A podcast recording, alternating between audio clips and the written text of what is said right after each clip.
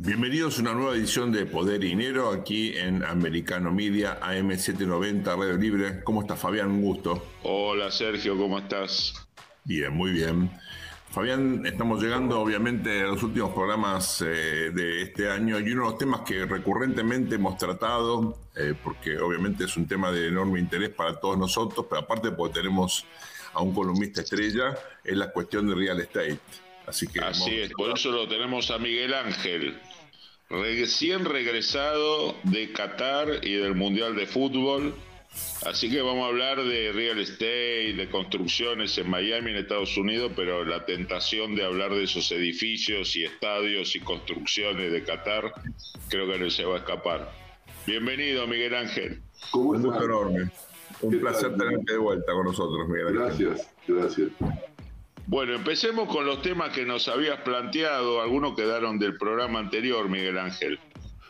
Sí, yo eh, en, aras de, cumplir con lo que teníamos eh, conversado previamente, estamos acá siguiendo la evolución de los parámetros eh, del mercado inmobiliario eh, que vamos a hacer de forma periódica. Si bien la que correspondería hacer sería a, en los programas de enero sobre con los índices de diciembre, si, si les parece, les puedo ir dando algún, eh, alguna idea del interín, lo que está pasando desde que comenzamos este ciclo a, eh, al seguimiento a lo que está pasando ahora mismo. Sí, por favor, sí, por favor, Miguel. Entre noviembre y diciembre.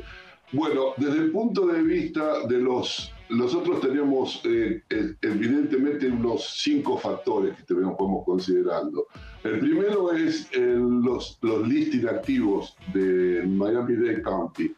Los listing activos eh, en octubre eran 10.234, el índice de noviembre está dando 10.878, quiere decir que creció en un 6.29%. El crecimiento todavía sigue siendo bajo, a pesar de que, que, se va cumpliendo el pronóstico que veníamos augurando respecto a que es difícil que la gente ponga a la venta las propiedades por el doble motivo que ya dijimos, el, estar con, aferrado a una tasa de interés favorable y el, el, hecho de que algunos precios están por debajo de, las expectativas del mercado. Entonces, el que no tiene que vender no pone a la venta en este momento o alguno trata de ponerlo a un precio ficticio y rápidamente produce el otro efecto que es una baja aparente de precio en las propiedades que se ponen en un precio inflado. Primer punto. Segundo punto es el tema de las viviendas vendidas. Nosotros hemos dividido entre viviendas vendidas residenciales y lo que se llaman single family homes y las viviendas vendidas que son condominios, townhouses, etcétera, que son de la otra categoría y las tenemos particionadas en vendidas y pendientes de venta. Eh, interesante lo que pasa en las dos categorías. En la parte de Single Family Homes, eh, en octubre eran 805 vendidas, en noviembre 660. Es decir, eso se redujo un 18%. En, en condos eran 1191 1200 y, y, en octubre y en noviembre de 92, con lo cual es 1000, también un 17% por debajo. Quiere decir que es consistente el valor de menores cierres, es decir, está en, el orden de entre un 15 y un 20% de, de, menores cierres. Y en cuanto a pending closes, a, pending sales, lo que sería a, a, closing pendientes, están ambos entre un 9 y un 10% por debajo en, las dos categorías. El, último factor que veníamos hablando, que yo solamente lo sigo como un, un factor referencial, que es la tasa de desempleo. Suerte que no está Santiago para, para meterme la púa, porque él seguramente quiere hacerlo una discriminación más, más, más sofisticada que yo no la tengo. Pero la realidad es que el, el desempleo en Miami-Dade County estaba en el 2% en octubre y bajó al 1.70 en noviembre, lo cual es razonable, pero es razonable por el de estacionalidad. No se olviden que acá entramos en temporada alta desde noviembre, desde octubre a marzo, abril. Esto habrá que desestacionalizarlo para que sea un factor más eh, representativo. Para lo que a mí respecta desde el punto de vista inmobiliario, lo único que quiero ir viendo es que se mantiene más o menos inalterable el tema de la, fuente de, empleo-desempleo.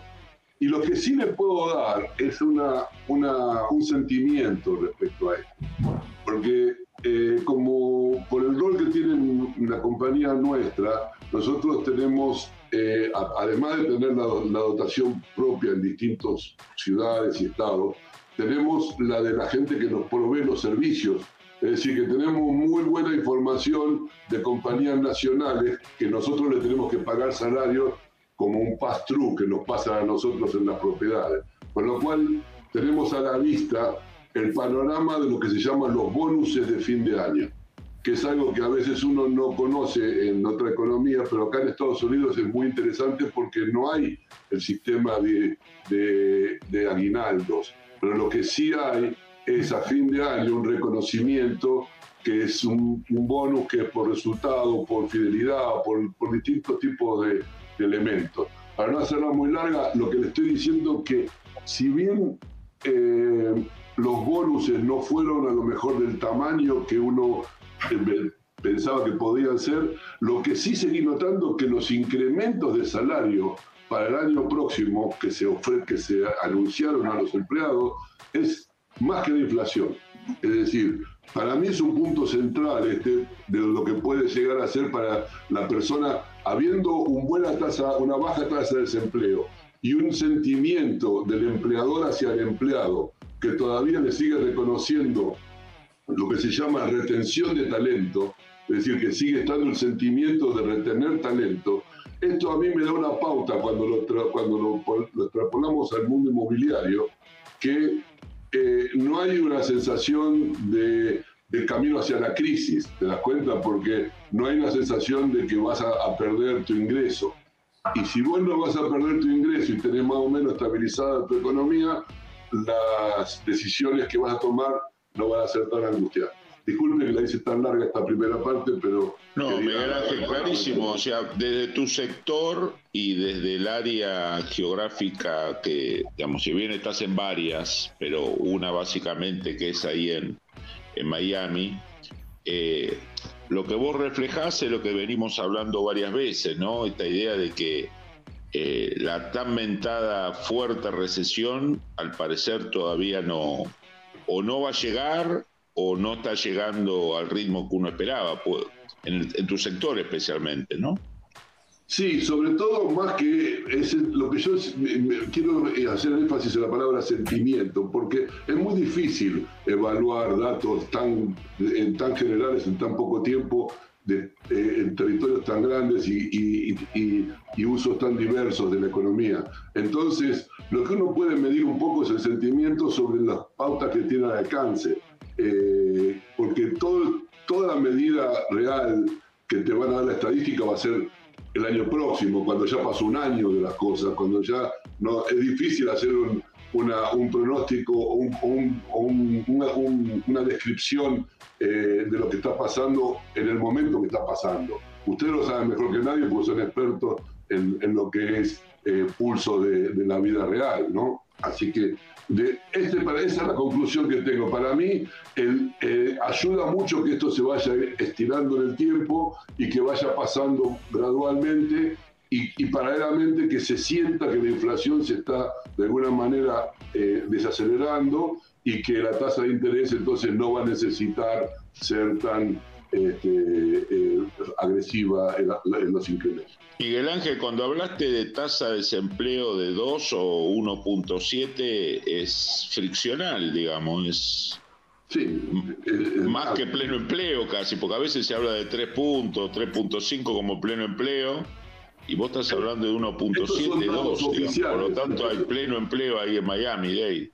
Sí, en Miami-Dade, pero, pero eh, tengamos en cuenta también la, estacionalidad, ¿no? Estamos hablando de la temporada alta acá, desde septiembre, octubre a abril es, fuerte el, Pero recordemos, Miguel, que em, desde la pandemia eh, es una de las zonas del país que más eh, gente recibió. Salió hace unos días un, mapa impresionante en el Wall Street Journal que mostraba, bueno, obviamente Texas, eh, Florida, el sur de la Florida en particular, South Carolina, todos estados, digamos, rojos, fueron los que más migración han recibido, ¿no? A pesar de eso, las absorben y además consiguen empleo rápido. Y no, porque vienen con empleo, generalmente traen las compañías para acá. Entonces, no te olvides que Estados Unidos tiene mucha compañía chica, mucha compañía mediana, mucha compañía que, que viene con, que la persona viene con su, con su LLC acá a trabajar. Sí, relocations, ¿no? Claro, relocation típico. Y esto lo estamos viendo en los nuevos proyectos. Después, en el próximo segmento, si quieren, me puede hacer un comentario sobre los nuevos proyectos que me acaban de, de ofrecer para participar en Pompano Beach, que es cerca de acá, que le voy a dar algún, algún dato al respecto de para quién está orientado, cuál es el target, cómo cambió el target de ese producto. Vamos a una muy breve pausa ahora, si les parece bien. Enseguida volvemos con más Poder y Dinero aquí en Americano Media, AM790, Radio Libre. No se vayan. Bienvenidos a este nuevo bloque de Poder y Dinero, aquí en Americano Media, AM790, Radio Libre. Estamos con Fabián charlando con nuestro amigo eh, Miguel Barbagalo, que es un especialista en real estate, como ustedes saben, ya se ha convertido de facto en un columnista fundamental de este programa y nos venía comentando de un nuevo proyecto que está considerando que pone de manifiesto esta nueva tendencia en cuanto a la demanda ¿no? de, eh, real estate eh, en una dinámica realmente espectacular en términos de migraciones recientes y del nuevo tipo de negocio que se están instalando en la zona. Pasa lo mismo, obviamente, en, Texas y en otros estados que están recibiendo migraciones de estados que están, o, de regiones del país que están expulsando empresas y trabajadores, ¿verdad? De Miguel Ángel. Mira, el, caso lo pongo más que nada como una, un ejemplo específico por lo siguiente. Se, se trata de un proyecto en Pompano Beach, que Pompano Beach siempre fue un barrio eh, alrededor de Fort Lauderdale, el norte de Fort Lauderdale, que de, de, densidad media o media baja, eh, con cercanía al mar, algunos cercanía a los golf de la parte de atrás, pero en realidad siempre fue un barrio considerado de segundo o tercer nivel. Eh, pero fíjense qué interesante el, el, cambio de, de, paradigma. Cuando el, el, americano del norte viene a investigar dónde vivir acá, porque lo que hablábamos de transferirse, llega primero a Miami Beach. Cuando llega a Miami Beach dice, yo acá venía los fines de semana a divertirme, no sé si quiero vivir acá. Entonces descarta Miami Beach. Entonces se viene a los barrios donde vivimos. Yo, por ejemplo, estoy radicado desde hace muchos años. Estuve en Kings y ahora hace 15 años que estuvimos en Copo. Y, y vienen a ver este barrio y dicen, bueno, sí, pero tiene dos condiciones. Es muy un poco alto de precio y además hay mucha gente que está acá hace mucho tiempo y, que, y que tiene raíz latina. Entonces, ¿Dónde encuentro una, un mundo anglo? Un mundo anglo más, más similar al, lugar donde yo vengo. Y empieza a verse que es de Broward para el norte. Entonces empieza a buscar en Broward. Y en Broward se encuentra con una cosa similar que es que está la zona turística y que es donde no quiere estar, cerca de la playa, lo que sea, o qué lugares hay en Broward cerca de la playa donde se pueda vivir. Y por eso empezaron a surgir lugares como Pómpano, como Palm Beach, como este, Boynton Beach y todos estos lugares que están un poco más al norte, que estaban un poco relegados de, desarrollo, con edificios más antiguos que este que el otro, donde hay cierta tierra y empezaron a hacerse edificios, miren qué interesante, pequeños, digamos, de 12 pisos, 14 pisos, pero de una unidad por piso a lo mejor. Como son las unidades que entonces se arman como si fuera una casa en, una, en, cada piso y, ojo, valen 3 millones de dólares esos departamentos. Vale igual que una casa acá en Coconobro, pero el tipo ya se siente que viene a un lugar que está más está en el mar, no está en la zona lo que sería turística este, decir, eh, fuerte y, y, tienes. Así que está empezando a pasar eso y los que veníamos diseñando departamentos de clase de batalla para esa zona, ahora hay que pasarse a desarrollar de ultra high level. para poder, poder cobrar ese dinero por esa unidad. Entonces, eh, hay, una, hay un cambio de transformación urbana de los que veníamos tratando de describir que pasa por ahí. Para clase media, el que no tiene los 3 millones de dólares, pero también viene, está pasando algo similar en otro de los proyectos que les mencioné que estamos involucrados, que es en la zona de Little River. Little River era una zona acá en la 70, para que no conocen, la zona de 79 y Biscayne, que era una zona que bastante relegada también por los trailer park que había en la zona, por algunas situaciones de, de subdesarrollo que había en esa zona. Y ahora se está empezando a modificar y nosotros la hemos elegido como un target de modificación urbana porque creemos que va a pasar un fenómeno similar al que pasó con Midtown hace 20 años atrás o el Design District. Es decir, creemos que es el próximo, llamémosle como novedad, le podemos poner acá un nombre, Uptown, en vez de, de estar Downtown, Midtown, y este sería como el Uptown de Miami que, que se va a formar, porque incluso estamos trabajando para obtener una parada del Brightline, del, del tren en ese lugar, que lo conectaría al sistema de, de public transportation. Entonces, este, todo este fenómeno vinculado a lo que está pasando en las distintas zonas que, eran, que estaban underdeveloped en, Miami, lo que sería eh, eh, subdesarrollada, no quiero usar la palabra subdesarrollada porque en español significa otra cosa, pero es que no estaban desarrolladas correctamente desde el punto de vista inmobiliario, ha pasado, está pasando todo esto. Miguel Ángel, interesantísimo, la verdad que hay una revolución urbana impresionante, impresionante en desarrollo, eso habla muy bien del estado de la Florida, sus políticas, pero te quiero llevar a de donde recién llegás, que también es una maravilla arquitectónica en el Medio Oriente, que es, que es Qatar. Me dijiste que además de ver los partidos de fútbol, de disfrutar el fútbol, miraste mucho el tema infraestructura, eh, contanos un poquito un balance de eso. Bueno, fui con la, libretita del machete que tenemos los, todos los desarrollistas. Eh, no, que, no pretendemos ser muchas veces muy originales, sino tratar de mejorar lo que se hace bien. Este, y, ahí tenés, tuviste la chance en este mes de recorrer mucho, me dediqué muchas horas a estar en Qatar, en Abu Dhabi y en Dubái. Es decir, viajé mucho por ese lugar cuando no había partido y empecé a, a determinar y a encontrar las diferencias que había entre ellos y la posibilidad de aplicación de ciertos este, parámetros urbanísticos que puedan ser extrapolables. Primera situación, interesante lo que pasa entre las tres ciudades estas porque eh, Dubái y Abu Dhabi es como que hicieron un tándem y, escogieron es cada una un, un de ciudad distinto y complementaria y están cerquita a una hora de distancia una de otra, ofreciendo dos eh, sistemas de vivir diferentes, pero complementarios. Quiere decir que esto es como si fuera, para mí, yo lo determinaría como un área metropolitana, Abu Dhabi, Dubai. Mientras que Qatar es una ciudad-estado para mí, porque en realidad el, el estado de Qatar es Doha, eh, está 3 millones de personas que viven en Doha, y, no tiene más nada, después es todo desierto alrededor. Con lo cual, Doha pasa a ser una, un área metropolitana que tiene más o menos unos 80 kilómetros de extensión, como sería Miami-Dade County más o menos, este, y 3 millones de habitantes, que también es similar a Miami-Dade County, digamos, en cuanto a densidad y a... Eh, pero la diferencia que tiene más interesante, más, más notable, es que ellos hicieron un planteo urbanístico de distribución de las, de las calles nuevo. Y nosotros tenemos que construir sobre el planteo existente. Es decir, nosotros no tenemos la hoja en blanco, nosotros tenemos una hoja ya cuadriculada. Hmm. Ellos tenían el desierto en blanco y toda la plata del mundo para hacer lo que querían. es una forma de decir, digamos, exagerada.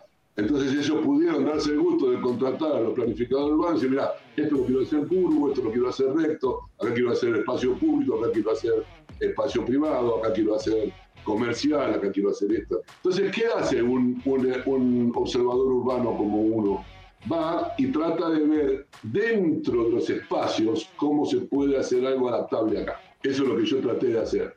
Porque yo no puedo tratar de copiar espacios, salvo que agarre y me vaya a un lugar que no, a, un nuevo desarrollo suburbano y trate de hacer algo, que tampoco es aplicable, porque los edificios que la, la belleza edilicia que tiene ese lugar está basada justamente en la conformación de los CBDs, de lo que serían los centros de Business Development, lo que sería la parte, la parte de desarrollo. Entonces, a, lo que sería para mí, para analizar y para profundizarlo teniendo más tiempo, sería ver qué se puede extrapolar. Yo les traigo, les voy a hacer un solo anticipo. De todo lo que vi, lo que más me llamó la atención es un proyecto que se llama Sustainable City en Dubai, que es un proyecto suburbano, pero urbano, donde un desarrollista se le ocurrió armar en 50 hectáreas un proyecto que puede ser, para mí, implantado en cualquier lugar de América, desde Sudamérica hasta, hasta, hasta Estados Unidos, donde se preocupó desde, la, desde la emisión baja de carbono hasta los paneles solares, hasta todo lo que se puede imaginar que haga sustentable una vida urbana moderna que para los centenias y los milenios creo que puede ser una, un barrio sustentable. Exactamente. Vamos a trabajar, vamos a, voy a tener mucha información sobre esto más adelante para poder compartir y poder expandirlo para que los desarrollistas que nos escuchen y la gente que tenga ganas empiece a, carburar y a ver si puede sacar de esto ideas. Para los estados, para los estados eh, ecológicos y de legislación progresista de Estados Unidos, eh, quizá puedan ser eh, muy interesantes, ¿no? Miguel, eh, muchísimas gracias por acompañarnos. Queremos agradecerte eh, todo tu, compromiso con nosotros. La verdad que Poder y Dinero eh, tiene la ventaja de tener gente como vos que jerarquiza nuestro programa y nos llena de ideas y de temas para pensar. Así que muchísimas gracias. Y además nos dejó planteado ya el tema del próximo programa. Así es. que tengan felices fiestas. Gracias, feliz fiesta, Miguel Ángel. Muchas gracias. Ya volvemos, Fabián, con más poder y dinero aquí en Americano Media. Nos vemos, en unos minutos. Bienvenidos a este nuevo bloque de Poder y Dinero aquí en Americano Media, M790, Radio Libre. Fabián, tenemos eh, la necesidad de entender qué está pasando en Israel con la conformación de un nuevo gobierno, para lo cual tenemos un invitado que ya es habitué, amigo de la casa, ¿verdad? Así es. A Miguel, que nos descifra la política israelí que poca gente logra descifrar, incluyendo los israelíes. Bienvenido, Miguel. Un placer, Fabián y Sergio, pero podemos cerrar. Cuando dijeron esto, Sergio, de alguien que no se pueda descifrar, no soy yo. Lo que pasa que, que en un contexto tan complejo, tan cambiante, y sobre todo con actores eh, que uno conoce y al mismo tiempo no dejan de sorprender, como el caso de Bibi Netanyahu, eh, creo que hace falta mucha experiencia, por lo menos para definir las líneas maestras ¿no? de lo que está ocurriendo y sobre todo la sustentabilidad de la nueva coalición. ¿no? A ver, tratemos de pensar algunas claves por lo menos. Lo primero es, este es el sexto gobierno de Benjamin Netanyahu como primer ministro. Increíble. Todos los récords históricos en Israel y me atrevería a decir que casi en el mundo en términos de seis veces conformar gobierno como primer ministro y esto habla obviamente de su liderazgo y de su capacidad y que es un animal político eh, enorme. Esto es lo primero que hay que decir. Luego que eh, anunció la conformación finalmente de este gobierno 40 días después de las elecciones, porque el sistema parlamentario israelí hace que, bueno, todos los partidos tengan que visitar al presidente, en este caso Isaac Herzog, recomendar quién es el que tiene más posibilidades de conformar gobierno. Como sabemos, el Likud sacó eh, la primera minoría con 32 bancas y el bloque que acompaña al Likud, partidos de derecha, que bien, que bien el celular como suena en la mitad del comentario, pido las disculpas. No pasa eh, nada. Digo, eh, el, eh, bueno, le llevó a Netanyahu estos 40 días las negociaciones con sus socios para conformar esta coalición que tendrá 64 miembros del Parlamento 120, lo cual le da un margen para lo que es la política israelí relativamente grande.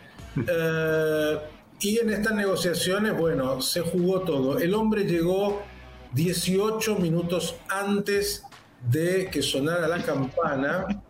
Es exacto. 18 ¿eh? minutos.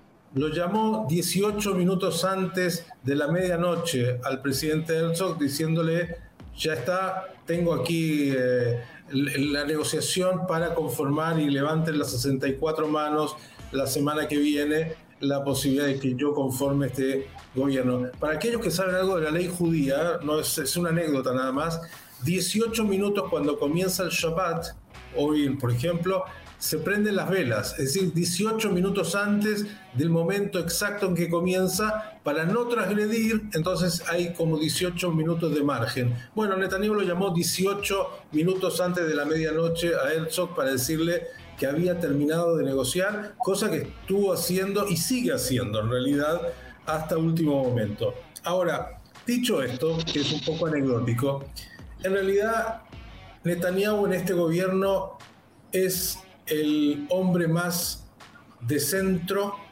es el hombre eh, de alguna manera más moderado, y digámoslo, en realidad Netanyahu es un gran pragmático, si no, no hubiese sido seis veces primer ministro ni estaría en el lugar que está. Y esto hace que, más allá de lo que él piense en términos de su propia ideología, va a tener que resolver situaciones a partir de ese pragmatismo.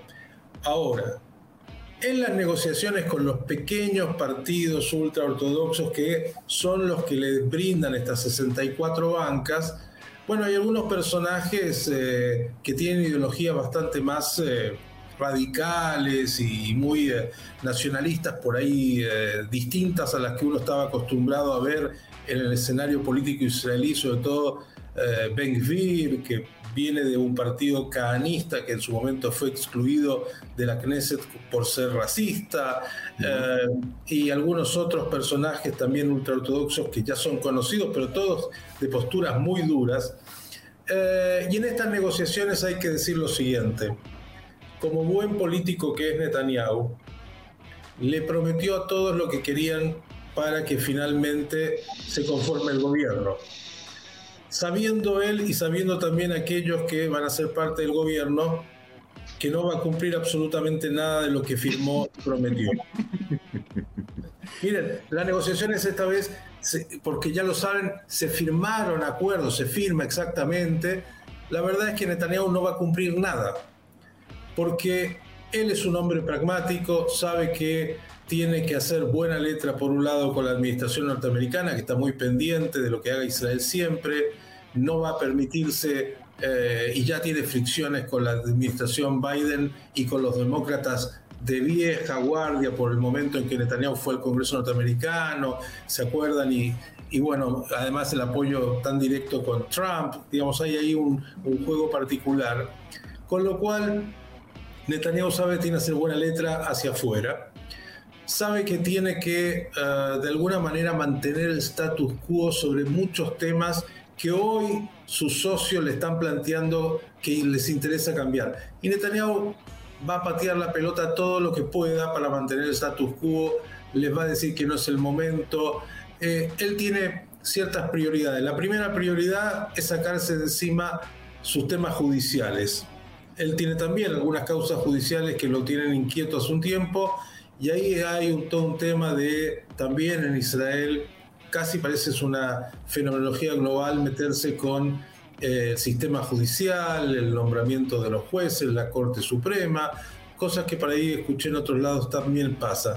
Bueno, esto está en, juego en primer término y yo creo que eh, él no pretende más que mantener un status quo sobre casi todos los temas, incluso el tema de eh, los palestinos, que hoy no son prioridad, algunos lo critican obviamente en términos de que en algún momento hay que resolver este tema, y el eh, gran objetivo de Netanyahu puede ser en realidad llegar a incluir a Arabia Saudita en los acuerdos de Abraham y que esto haga, bueno, que deje su sello con todo lo que ya ha dejado en la historia, con un hecho más en términos del Medio Oriente que sería muy significativo. Entonces, me parece que este gobierno que viene de Benjamin Netanyahu, por un lado, va a mantener el status quo, eso va a ser la realidad, más allá de los fuegos de artificio, de todo lo que se estuvo negociando y de todo lo que aparece. Hay temas que no van a tocar, aunque quieran, los socios, y los socios también saben que no tienen alternativa. porque este es parte del juego. Solo pueden ser gobierno en la medida que sean gobierno con el liderazgo de Netanyahu. Entonces no van a romper porque si rompen se quedan totalmente fuera. Entonces acá hay un juego de intereses mutuos.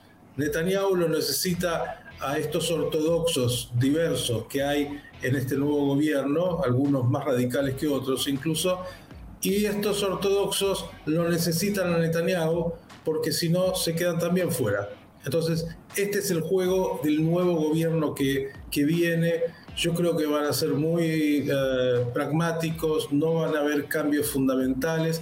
Sí, Ben va a tener un rol muy importante que es el de la seguridad interna y ahí hay preocupación a ver qué va a hacer en términos de eh, lo que hace a, a, situaciones de los árabes israelíes, donde hay, eh, por un lado, mucho conflicto interno, hay temas de violencia entre árabes que muy difícil de resolver porque la autoridad eh, a veces quieren que entre la policía israelí, por otro lado, cuando entran, critican por qué entran. Entonces hay un tema interno ahí de grupos eh, que se están matando, hay temas en el Negev que son complicados también con los beduinos. Eh, este es un tema que va a ser crucial en este gobierno, tiene que ver con la seguridad interna y seguramente va a ser parte de lo que viene con Ben y el tema judicial que también se está jugando en este momento como un tema importante. Aquí la pregunta, eh, Miguel, que surge, lo digo como politólogo, los politólogos estamos siempre mirando la estabilidad de los gobiernos, la gobernabilidad. Estamos preocupados porque los gobiernos eh, pueden lamentablemente entrar en dinámicas autodestructivas y fácilmente eh, perder cohesión. Y hemos visto esto pasar muy a menudo en los últimos tiempos, no solamente en, en el caso israelí, naturalmente. ¿Cómo evalúas esto al margen del pragmatismo de Bibi, al margen, digamos, de las condiciones iniciales y del contexto que debería llevar a cierta cohesión? ¿Crees que este es un gobierno que puede durar?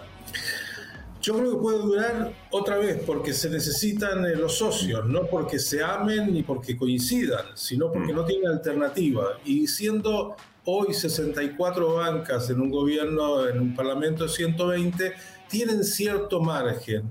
Mm. Tal vez en el camino, en el pragmatismo, de alguna manera lo que mostró esta elección, la última, todas han sido plebiscitos sobre la figura de Netanyahu.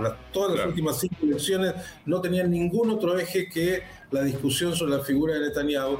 Incluso a los detractores de Netanyahu, que vienen muy debilitados porque los partidos tradicionales de izquierda han salido realmente muy eh, perjudicados en términos de la elección israelí, les ha mostrado que quieran o no quieran, Benjamin Netanyahu es una figura que la gran mayoría de los israelíes sigue acompañando y que los grupos ortodoxos siguen acompañando, con lo cual el cuestionamiento que sigue estando de alguna manera ha quedado aplacado frente a la realidad de las.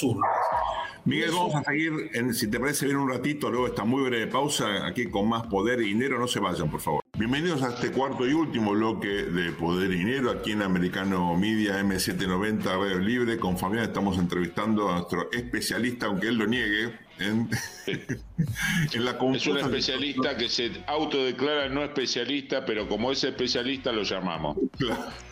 Miguel, Miguel, te queríamos, ya lo habíamos empezado a hablar en la pausa. Eh, ¿Cuáles vos ves que van a ser los lineamientos generales? Obviamente siempre puede haber sorpresas, cambios, pero los lineamientos, las grandes pinceladas de este nuevo sexto gobierno de Bibi hacia Estados Unidos, casi una, un segundo país para él, habla mejor inglés que los propios americanos. Eh, Rusia, un país con que Israel tenía un vínculo constructivo que se está deteriorando aceleradamente, y eh, el tema Irán, obviamente el país que eh, sus gobernantes niegan el holocausto y además declaran la intención de hacer otro holocausto. Eh, ¿qué, ¿qué, podés ver de lo que se está debatiendo en esta variopinta coalición de gobierno? A ver, yo no creo que Netanyahu cambie en nada lo que ha sido su constante en términos de su visión de la geopolítica eh, de lo que hace Israel y lo que hace a los vínculos de Israel. Otra vez, en el pragmatismo, Netanyahu sabe manejarse en todas las aguas, es un gran eh, eh, diría, intérprete de, los acontecimientos, vale decir que uno de los primeros llamados que tuvo cuando informó que va a conformar gobierno fue justamente de su amigo Vladimir Putin. Y esto no es menor. Digo, en términos de lo que está pasando a nivel internacional, Netanyahu dicen que en lo público le dijo algo así como sería hora de encontrar una salida a la guerra con Ucrania. A mí me parece que Netanyahu puede ser una figura en ese particular tema que puede hacer una contribución no menor, porque él tiene un muy buen vínculo con Putin, tiene un buen vínculo con Zelensky y creo que eh, también por los intereses de Israel que se está jugando. Cuando eh, hablaste de Irán, Irán hoy es un proveedor importante de Rusia, lo preocupa a Israel este tema. Digo, eh, creo que ahí hay un juego donde Netanyahu conoce muy bien a los actores, conoce muy bien ese juego de los conflictos bélicos y los conflictos de los tableros de ajedrez. Y a partir del vínculo que tiene con ambos y con los Estados Unidos e incluso con China, yo creo que Netanyahu, que tiene experiencia como canciller en su momento de Israel, él eh, va a jugar este partido también y creo que le viene bien a todos. Es decir, eh, le viene bien a, Putin, que no sabe cómo salir, a Zelensky, que necesita salir, a los Estados Unidos que están invirtiendo tanto dinero y, que tampoco saben muy bien cómo resolver este conflicto, y a los chinos que miran y que tienen otros intereses y que también están en el juego. Digo, creo que la política exterior en este tema puntual eh, Netanyahu puede ser un muy buen jugador. Ahora, en lo que hace el vínculo con los Estados Unidos, más allá de las declaraciones de Blinken y del mismo Biden y de la administración eh, demócrata, bueno, la administración demócrata sabe que Israel sigue siendo su gran aliado en el Medio Oriente y en ese sentido, eh, más allá de alguna declaración más cercana o menos cercana o más preocupada de algunos personajes que van a integrar el nuevo gabinete, yo creo que lo han dicho, van a ir juzgando hecho por hecho y van a tratar de, em, de alguna manera, ir viendo cómo se va desenvolviendo. Entonces digo, en la política exterior, Israel es un jugador con mucha experiencia por necesidad y irá viendo los acontecimientos, recordando las fronteras que tiene, en el Líbano, donde está obviamente Hezbollah con todo el apoyo de Irán, donde tiene en Siria también a Irán, digo, tiene fronteras cercanas muy complicadas más allá de la amenaza de Irán. Ahora, Netanyahu en esto es un experto, no es alguien que no conozca este tema. Eh, creo que va a liderar un gobierno donde él va a ser el que toma, como siempre, las grandes decisiones. Eh, podrán aparecer otros, pero él es el artífice. Una de las cosas que siempre se le criticó es que es absolutamente personalista. Entonces, ¿Cuánto poder real van a tener los ministros? Es una pregunta que uno se puede formular y que no creo que sea demasiado. En realidad la discusión de la conformación de la coalición, para mi gusto, ¿eh?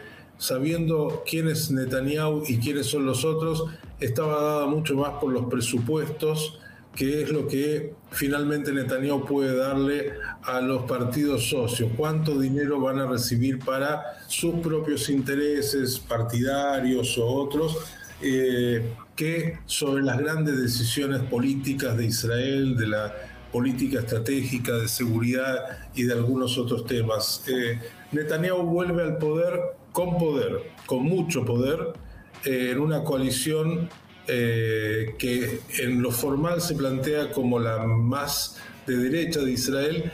Y a la pregunta de Sergio de la continuidad, yo digo, miren, es todo muy dinámico, pero no sería de extrañar que algunos de aquellos que hoy van a estar en la oposición y que fueron socios de Netanyahu antes, eh, en algún momento o por la tentación de también manejar algo de dinero o pasar a ser ministro de alguna cartera, aunque no sea eh, ni siquiera muy importante, algunos se sumen y de repente cambie la conformación de la coalición y algunos viejos amigos vuelvan a sumarse al liderazgo de Netanyahu sabiendo que no les queda opción.